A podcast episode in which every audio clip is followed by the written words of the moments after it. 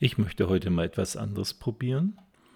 Und zwar lese ich ähm, aus dem Band 6, aus dem Abschnitt Bewusstsein und Vorstellung, das Kapitel Gegenwärtiges, Künftiges und Vergangenes. Ingrisch stellt fest, dass die biologische Evolution mit einer Evolution der Fantasie, also der Vorstellung, verknüpft ist. Nach Parmides existiert für uns nur das, wovon wir eine Vorstellung haben. Zitat Man kann nicht wissen, was nicht ist, das ist unmöglich, und es auch nicht benennen, denn nur das, was ist, kann auch bedacht werden. Denken und Sein ist dasselbe. Und Schopenhauer zitiert Cartesius. Was nicht ist, hat auch keine Prädikate. Nach Andrews wird uns nie eine Vorstellung, eine Hoffnung, ein Wunsch oder ein Traum gegeben, ohne dass wir auch gleichzeitig die Möglichkeit erhalten, diese Wirklichkeit werden zu lassen. Doch tatsächlich geht die Schöpferkraft alles Seienden noch darüber hinaus. Jeder unserer Gedanken wird irgendwo Realität. Wir können nicht nicht schöpferisch sein. Das physische Lebenssystem ist ein Gedanke von all das, was ist. All das, was ist, der höchste, noch mit uns befasste Geist, denkt sich etwas, und seine Gedanken werden nicht nur zu Realitäten, sie sind es im Moment des Denkens. Womit wir Schwierigkeiten haben, ist zu erkennen, dass es sich mit unseren Gedanken ebenso verhält. Robert präzisiert dies im Sinne Parmenides. Zitat Ihr wisst nicht, wie ihr die Symbole auf dieser Seite, also Buchstaben und Worte in Gedanken übersetzt und sie so dann speichert und euch aneignet. Da euch die Mechanismen normalen Sprechens auf bewusster Ebene so wenig vertraut sind, nimmt es nicht Wunder, dass ihr euch der Lösung von schwierigeren Aufgaben wie der fortlaufenden Erschaffung eurer physischen Umwelt als einer Kommunikations- und Ausdrucksform gleichermaßen unbewusst seid. Physische Gegenstände sind das Resultat einer anderen Ausdrucksform. Ihr bringt sie ebenso sicher hervor wie die Worte.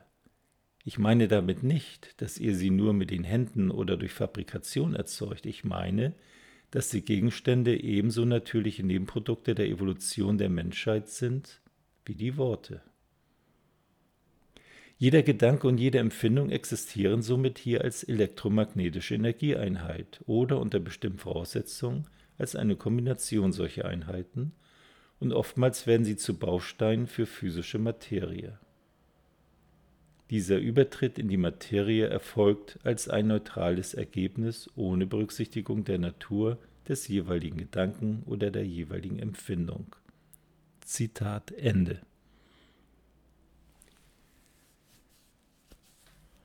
Aus all diesem ergibt sich, dass alles, was intensiv bedacht wird und somit in einer Vorstellung existiert, auch ist, somit in irgendeiner Realität geschieht. All das, von dem wir eine klare emotionale Vorstellung haben, geschieht uns bereits oder wird uns geschehen wenn nicht in dieser, dann in einer anderen wahrscheinlichen Realität. Dasjenige, von dem wir nur eine vage Vorstellung haben, wird uns nicht geschehen. Doch jedoch möglicherweise bei ausreichender emotionaler Intensität in anderen wahrscheinlichen Realitäten realisiert. So wird das für uns Vorstellbare irgendwo schöpferisch erschaffen. Wir erzeugen Realität.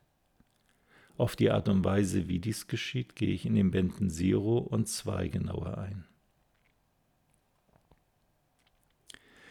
Warum sind Erinnerungen so fragmentarisch?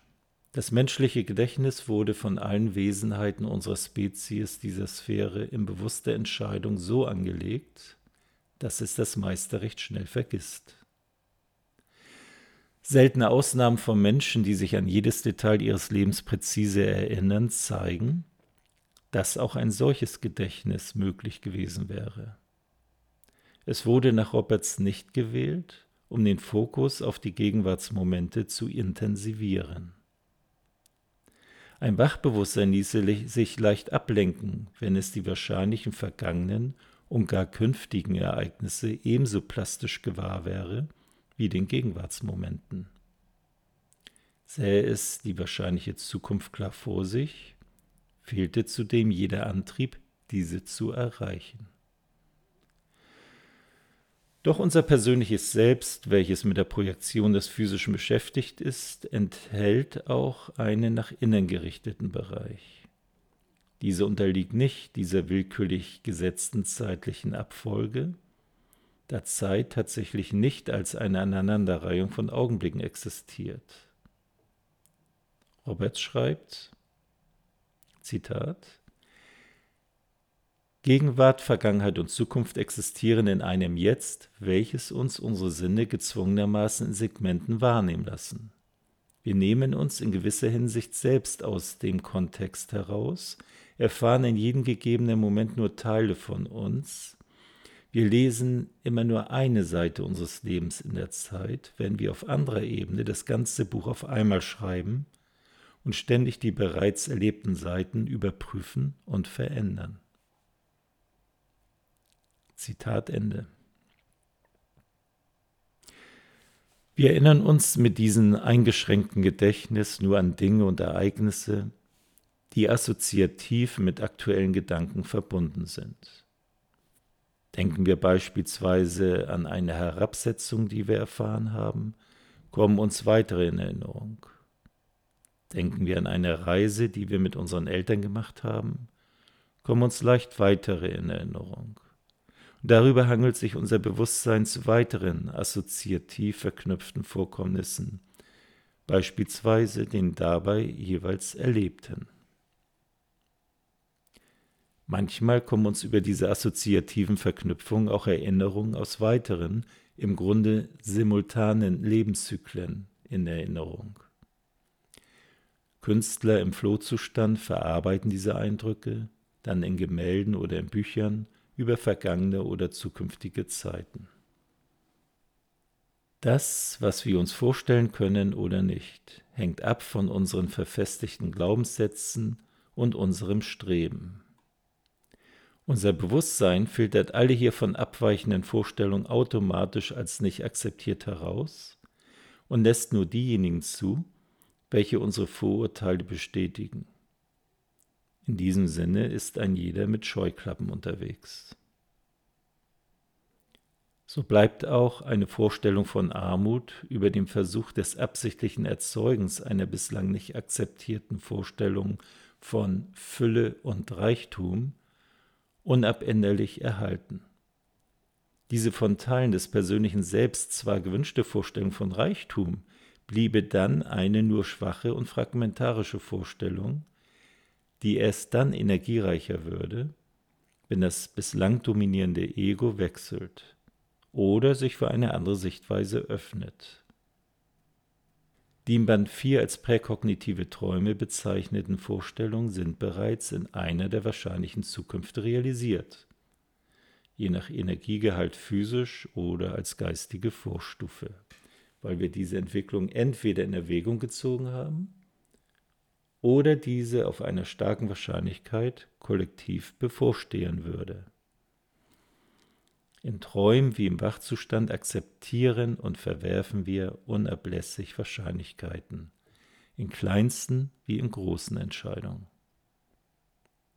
Insofern sind alle unsere Pläne und Vorstellungen nur als wahrscheinliche Zukünfte zu sehen und nicht als feststehendes Drehbuch.